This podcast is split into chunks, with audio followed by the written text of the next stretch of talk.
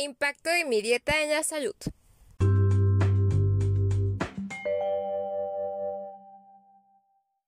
Hola, mi nombre es Amanda Meditoxe y les doy la bienvenida a este primer capítulo del podcast, en donde hablaremos un tema muy importante, las biomoléculas, cómo influyen en nuestra dieta y su impacto en nuestra salud.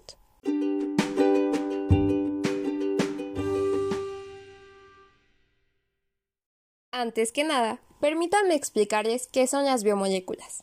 Las biomoléculas son compuestos químicos que se encuentran en los seres vivos. Son el fundamento de la vida y cumplen funciones imprescindibles para los organismos vivos.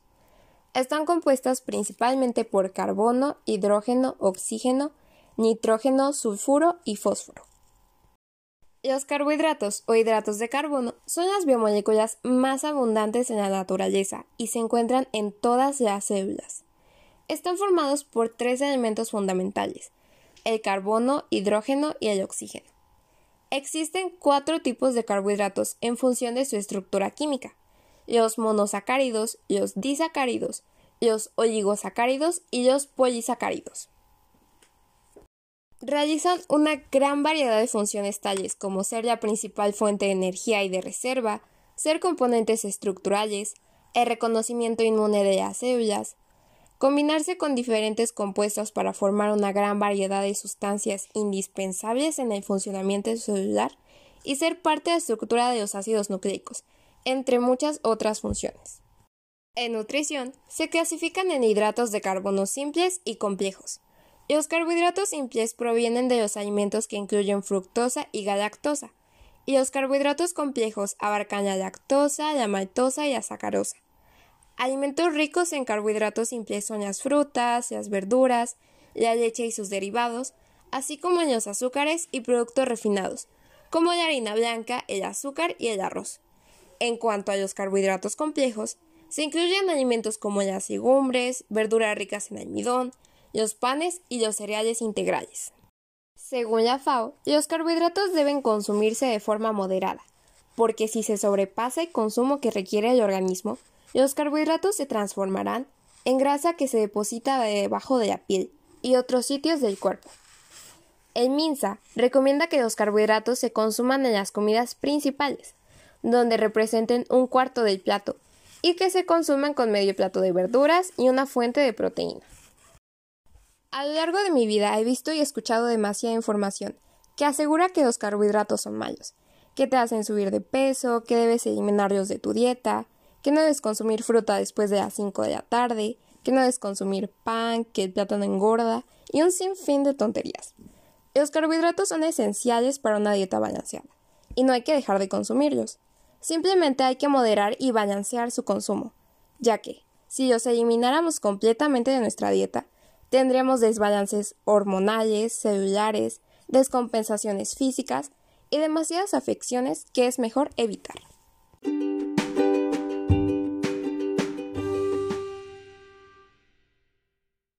En segundo lugar, tenemos a los lípidos. Los lípidos son un grupo de moléculas orgánicas que comparten dos características. Son insolubles en agua y son ricas en energía debido al número de enlaces de carbono-hidrógeno. Se clasifican en simples, complejos y derivados. Los principales lípidos en la sangre son el colesterol y los triglicéridos, mientras que los principales lípidos en los organismos vivos son los fosfolípidos, los glicolípidos, las esteroides, las lipoproteínas, el colesterol, los triglicéridos y la cera. Entre las principales funciones de los lípidos está la de formar parte de estructura celular, ser la máxima reserva de energía, proteger a los organismos del frío, controlar el funcionamiento hormonal, aportar el 30% de las calorías en una dieta saludable y transportar los nutrientes por la sangre. El consumo de ácidos grasos esenciales para un humano es primordial, de manera que una dieta equilibrada debe contener pequeñas cantidades de estos ácidos.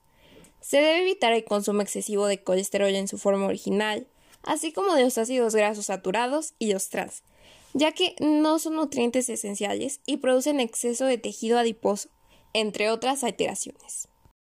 En las principales fuentes de ácidos grasos esenciales está el aceite de soja, de girasol, de maíz, linaza, pescados y mariscos. Mientras que los ácidos grasos insaturados están presentes en aceites de maíz, de soya, oliva, girasol y canola, y los ácidos grasos saturados están en fuentes de origen animal y vegetal, como la manteca, la mantequilla, la crema, los embutidos, las margarinas, el aceite de coco, entre muchos otros. Si los niveles de los lípidos llegan a ser demasiado altos, pueden acumularse en las paredes de las arterias hasta formar una placa que puede obstruir el paso de la sangre.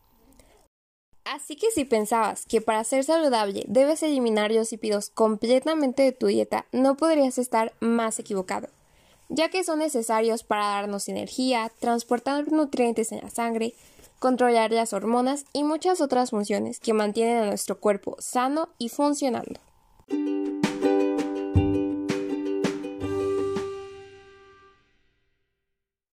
En tercer lugar, tenemos a las proteínas, las cuales son biomoléculas orgánicas compuestas por aminoácidos, unidos por vínculos péptidos.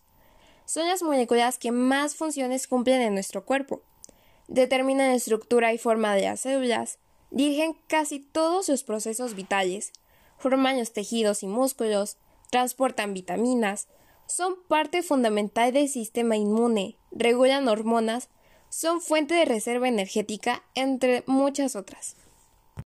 Las proteínas se clasifican de distintas formas, por su composición en holoproteínas y heteroproteínas, por su conformación en escleroproteínas, por su solubilidad y por su función en estructurales y transportadoras. Los aminoácidos son las unidades básicas de las proteínas.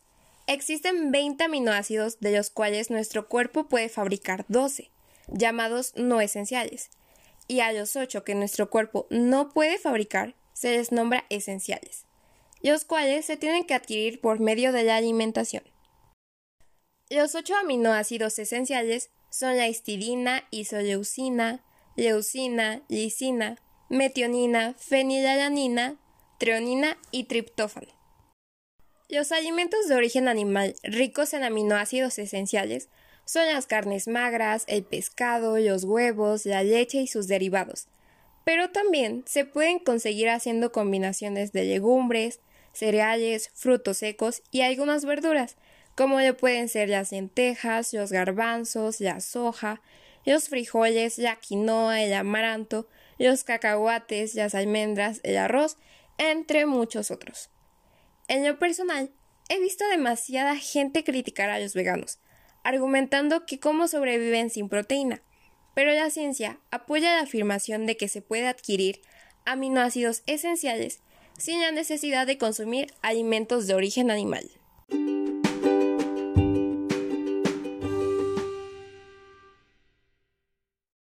Para tener una dieta balanceada, es necesario consumir todos los alimentos en la medida que nuestro cuerpo los necesite. La cultura de la dieta nos ha hecho pensar que hay alimentos buenos y alimentos malos, y no hay nada más alejado de la realidad. Todos los alimentos son eso, alimentos, y existen para nutrir y beneficiar nuestro cuerpo. Solo hay que saber balancear nuestras comidas dependiendo de las necesidades y condiciones de cada cuerpo, ya que todos somos distintos y por lo tanto nuestra alimentación también lo será. Hay que empezar a disfrutar todos los grupos de comidas y dejar de satanizar a los carbohidratos o a las grasas así como no solo consumir proteína. Se debe consumir lo necesario y no excedernos o restringirnos de ciertas cosas. Todo en esta vida es un balance. Debemos apoyarnos del plato del buen comer, evitar o reducir nuestro consumo de productos procesados, que solo nos aportan calorías vacías sin ningún nutriente, del azúcar y de las grasas saturadas. Una dieta no es restringirte dos meses y dejarlo los próximos dos debe ser sostenible a largo plazo y combinarlo con ejercicio, ya que la salud no es solo física, sino también mental.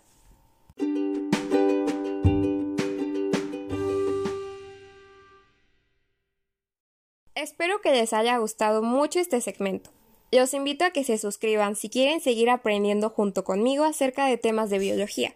Y si quieren conocer lo básico acerca de genética, no se pueden perder el siguiente episodio. No se les olvide suscribirse a este podcast y compartir nuestros episodios con sus conocidos. Nos vemos en el próximo capítulo.